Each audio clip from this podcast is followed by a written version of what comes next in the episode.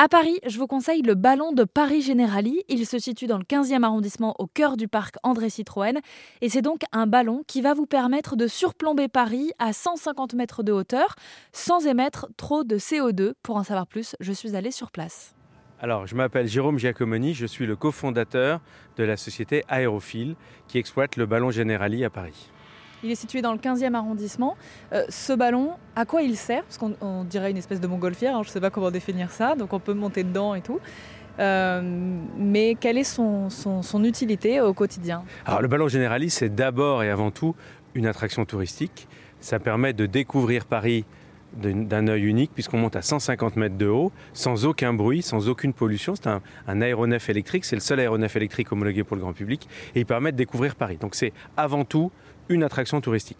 Ensuite, à partir des années 2010, c'est devenu un appareil qui mesure la qualité de l'air, puisqu'en fait, comme il n'a aucun brûleur, il fait aucune pollution extérieure, il fait une carotte de l'air, voyez, parce qu'en fait, c'est le treuil électrique qui est au sol qui l'anime. Donc lui, il perce le, ciel et on met des instruments sur la nacelle et il va mesurer tout ce qui se trouve. Alors, on mesure principalement les particules fines, on mesure l'ozone, on a mesuré les NOx, donc NO2, NO, et on fait des campagnes de mesure de temps en temps sur le méthane, sur le CO2 ou d'autres gaz qui euh, empestent notre, notre belle planète. Euh, ces informations, ensuite, elles sont utilisées par qui? Elles servent à quoi? Alors, ces informations servent surtout à la science, puisqu'en fait, on a un partenariat avec le CNRS.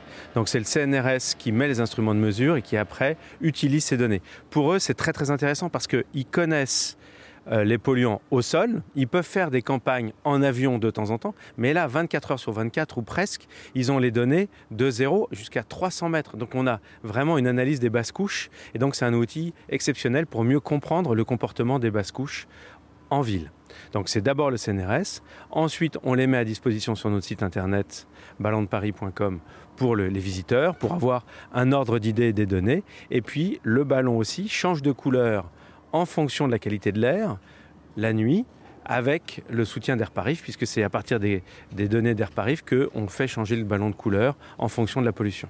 C'est-à-dire, il passe de quelle couleur à quelle couleur? Eh bien, du vert au rouge. Alors, heureusement, à Paris, le rouge est rare. Le jaune est assez fréquent, on a parfois du orange, mais globalement on est vert clair, on n'est jamais vert foncé. En fait, la qualité de l'air à Paris s'est améliorée euh, depuis 30 ans. Euh, les voitures sont moins polluantes, il y a plus de restrictions, on fait plus attention euh, aux, véhicules avec les nouvelles normes européennes, mais aussi des restrictions de circulation. Je sais que c'est des sujets très polémiques, mais malgré tout, les statistiques le montrent, et encore le dernier rapport d'Air Paris le montre, la qualité de l'air à Paris s'est améliorée. Et donc je pense que le fait d'indiquer aux citoyens quelle est la qualité de l'air, ça leur fait prendre conscience ceux qui, de toute façon, s'en foutent, ils s'en foutront toujours. Mais au moins, ceux qui ont une conscience pour notre planète vont avoir un meilleur comportement et, et, ça va dans le bon sens. Vous avez dit que ce ballon, il datait de, de 99, c'est ça? Il date du siècle dernier, 1999. À l'époque, faire un truc totalement électrique, euh, c'était relativement nouveau, j'imagine En fait, c'est étonnant parce qu'effectivement, on a toujours considéré que notre ballon était parfaitement euh, écolo, euh, qu'il était le seul aéronef électrique, etc. Et beaucoup de gens entre guillemets, euh, ça, n'intéressait que peu. Et puis depuis peu, ça devient vraiment un argument fort. Et effectivement, euh, on consomme pas plus d'électricité qu'un ascenseur.